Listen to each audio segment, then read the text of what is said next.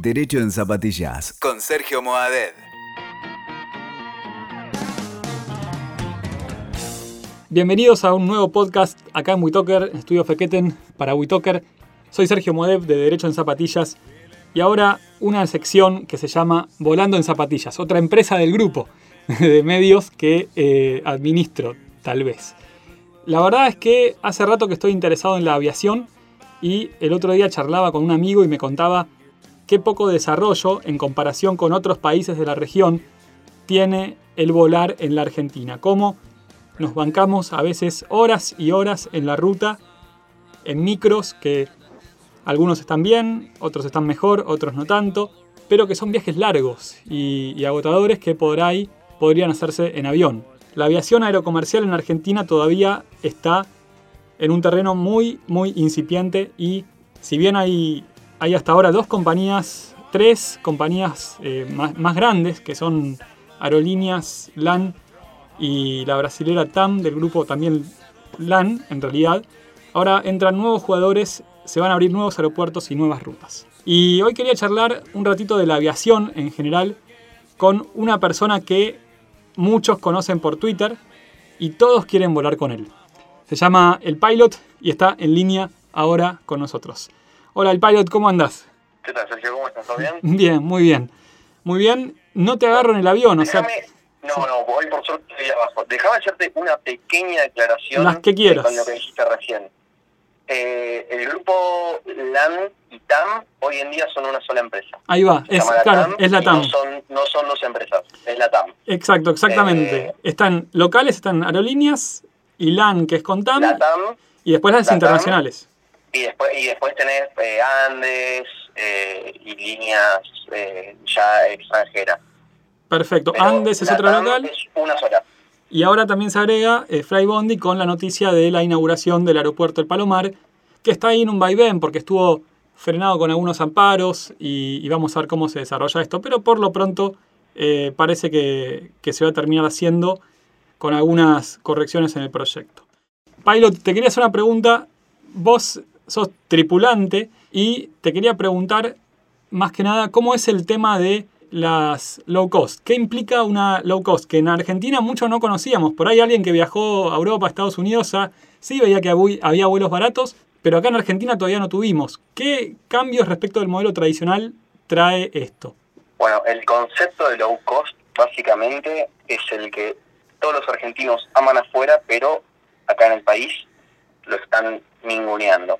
Básicamente la low cost es la empresa que te vende la empresaria que te vende el asiento, solo, pelado. Te vende el derecho a sentarte. Después, todo lo que quieras extra, te lo cobra aparte. Por ende, vos vas a pagar una tarifa muy económica para subirte al avión con una mochila. Y nada más. O sea que si quiero despachar equipaje, me cobran extra que me dicen cuánto es, según el peso y todo. Claro.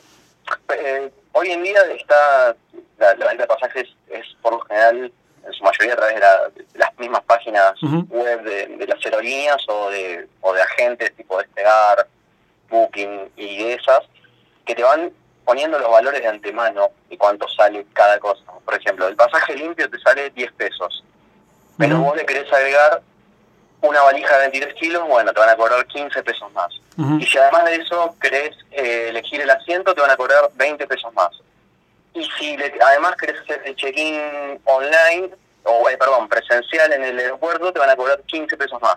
Claro. ¿Por qué? Porque todo eso le genera un costo extra a la empresa. Claro, o sea que, claro. Todo lo que levanten, todo lo que sea un gasto menos para la empresa, que lo puedas hacer vos o llevar menos menos equipaje para ahorrar combustible y eso, eh, si lo tienen que hacer, te lo cobran. Ok, o sea que yo puedo elegir bien qué necesito y de esa manera puedo pagar menos, o a veces puedo pagar lo mismo, tal vez, no sé, no, o no. Por ahí termina saliendo casi igual. Mira, esto, a ver, una vez me lo explicaron de esta manera.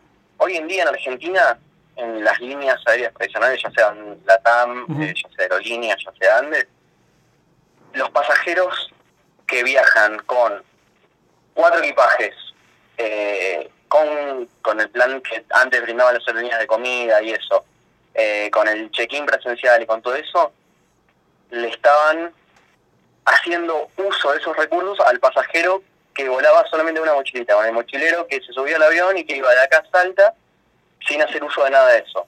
Porque suponete que el vuelo tiene que salir 100 pesos de costos para la empresa, entonces la empresa vendía todos los asientos a un peso. Acá lo que te hacen con el tema de las low cost y los nuevos modelos aerocomerciales es equilibrar. Ellos te ponen a la venta 100 asientos, entonces el que quiere llevar más equipaje, en vez de pagar un peso va a pagar 6, pero el que viaja con una sola mochila va a pagar uno. A fin de cuentas, el costo va a ser el mismo. Bien. Pero el que el que no lo necesita no va a pagar por cosas que no necesita. Claro, está, perfecto. Es, eso aparte según lo, según lo que uno quiera, ¿no? Que está, me parece interesante el hecho de como pagar, eh, unas te, sirven sí o sí la panera con el cubierto y otras dicen, señor, usted quiere consumir esto, se lo cobramos. Bueno, vos mientras te informen de antemano, es una elección de cada uno. Exactamente, de hecho es, un, es el modelo que se está adoptando en todo el mundo eh, y de, de hecho los argentinos cada vez que van al exterior dicen, vuelven y le comentan a la familia, no, no sabés, viajé por Ryanair y pagué 15 euros el pasaje. Claro. Sí, no, viajé casi parado, no llevé nada porque me hicieron dejar todo abajo, pero pagué 15 euros. Y acá parece que cuando le sacaste el alfajorcito y el, el bajito de, café marca Vía, se ponen como locos, porque no puede ser, porque ellos pagaron el pasaje, vos vas afuera a volar. Agradeces y si, te, dan aire para respirar. ¿Qué, tenemos? ¿Por qué lo, en Argentina tenemos esa exigencia? Eh, me pregunto con respecto a la comida en el avión. La verdad, no tengo idea. Pero es, eh, la, diferencia es muy notoria, ¿eh? es muy notoria. Cuando viene un extranjero, en, el último tiempo no, porque están cambiando las, dinámicas de, servicio en, los aviones, pero antes, por ejemplo, cuando dábamos en, los aviones eh, servicios completos y, por ejemplo, con alcohol, los extranjeros manoteaban la billetera para pagarte automáticamente la latita de cerveza, porque no, no, ni, entendían cómo se podía dar un servicio gratis. Claro, porque si no... En realidad no es gratis, ya lo estás pagando antemano. Claro, en realidad lo gratis es que todos subsidiamos a eso también. El que no consume, el que no consume y el que consume, porque de algún lado sale la plata. Eh, y exactamente. Yo te quería preguntar, eh, desde el punto de vista del pasajero, por ahí esto implica un cambio, que es lo que charlamos. Ahora me interesa saber qué se comenta, cómo se ve eh, el hecho de que se desarrolle, que se desarrollen no solo las low cost, que se desarrolle la aviación aerocomercial desde el punto de vista de los que hacen día a día esa, esa actividad, los que trabajan en eso, los tripulantes, los pilotos, la gente del personal de tierra. Mueve un montón de gente la aviación y me gustaría saber qué, qué se comenta, qué opinión tienen de que Argentina se desarrolle más a nivel aerocomercial. Mira, hay dos posturas que son completamente opuestas. Por un lado está el que no quiere que entre ninguna línea aérea, más que las que ya están, y por otro lado estamos los que creemos que la mejor forma de, hacer crecer un país y una industria es con competencia regulada, pero con competencia. Yo tengo la, la, idea de que la persona que no quiere que entre una nueva línea aérea no lo hace por como, como dicen por un tema de seguridad, porque las low cost no son seguras, porque esto, porque lo otro.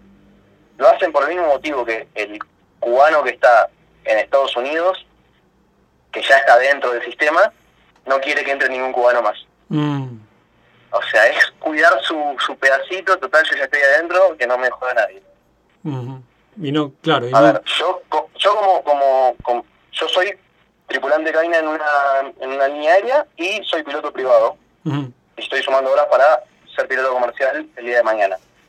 Hoy en día el mercado argentino, la industria aeronáutica argentina, es no chica, es ínfima. Claro. O sea, viaja uno de cada 20 argentinos. Sí, cuando en Chile viajan dos de cada 10. O sea, es... A mí me sorprendió cuando estuve en Chile la cantidad de vuelos que había, la cantidad de horarios, era como tomar un micro prácticamente, tomar un vuelo ahí. Sí, es que, es que hoy en día en los países desarrollados, eh, el avión es el medio de transporte más común, o sea, no, no, no el, micro casi no se usa por costos, por tiempo. Pero bueno, eh, lo que te decía, yo desde mi punto de vista profesional y de laburo, yo estoy abierto a que venga cualquier línea aérea que cumpla con todo lo que está escrito en las leyes, mm. Que, que, no se que no se quiera modificar nada. Sí, sí, es que a nivel legal y claro, constitucional el camino es ese, digamos, tenés que permitir la competencia en igualdad de condiciones, es, no es una opción en ese sentido la, la competencia. Pero durante muchos años, mira, mm. te, te, cuento algo, durante muchos años eh, en, en la Argentina, y muchos se van a enojar de lo que estoy diciendo, pero realmente fue así. La solución para que las líneas argentinas dieran bien los números, que ni siquiera daban bien, era no permitir la competencia. O sea, ¿por qué tenías que elegir líneas argentinas? Porque no había competencia. y donde había una mínima competencia, ¿qué hacía? Se bajaban los precios al mínimo. Entonces, vos, te, vos tenías que volar eh, a Córdoba y tenías un vuelo de, ponete, suponete, Latam, uno de Sol, por decirte líneas de las que, volaban en ese momento, no, no porque vayan a ese lugar, pero, eh, y uno de Andes. Entonces, a esos destinos, aerolíneas ponía el pasaje al mismo precio o un poquito más bajo. Ahora, si vos tenías que ir a Santa Rosa, que era el único que iba, te ponía un precio irrisorio. Entonces, ¿qué, era lo que hacían? Llevaban a, toda la competencia para abajo. O sea, no mejoraban ellos su servicio. Hacían que los demás no puedan mejorar. Claro. Es, es un problema. el, el, único que sale perjudicado ahí es el, el usuario, el pasajero. WeToker. Sumamos las partes.